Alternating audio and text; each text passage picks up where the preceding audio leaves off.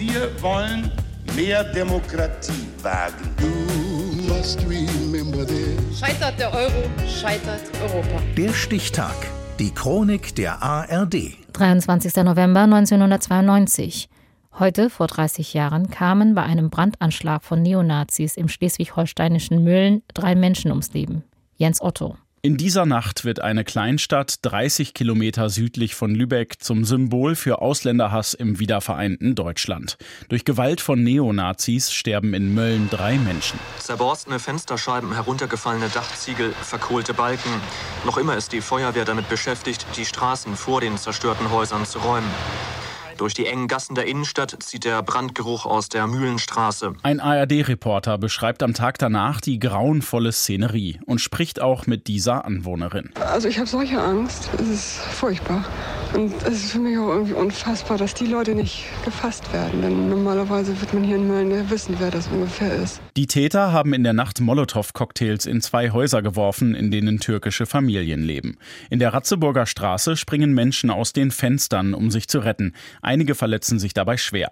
In der Mühlenstraße ist es noch viel schlimmer. Durch das Feuer sterben die zehnjährige Jelis Arslan, die 14-jährige Aische Yilmaz sowie die 51 Jahre alte Bahide Arslan. Eine Schande, ich kann es nicht anders formulieren für unser Land. Was sich hier offenbart, ist ein Akt von Brutalität, der für jedes menschliche Empfinden unverständlich ist. Der damalige Bundeskanzler Helmut Kohl ist nicht alleine in seinem Entsetzen. Auch Schleswig-Holsteins Ministerpräsident Björn Engholm äußert sich klipp und klar. Der Terror von rechts nimmt zu. Dies ist, glaube ich, die Stunde, wo wir nicht mehr nur uns auf beschönigende und beschwichtigende Worte beschränken können. Hier muss in aller Kürze der Staat mit all seinen Handlungsmöglichkeiten eingreifen.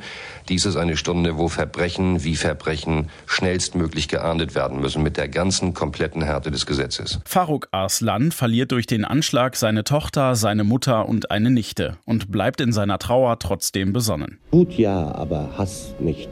Weil mit Hass kann ich nichts erreichen.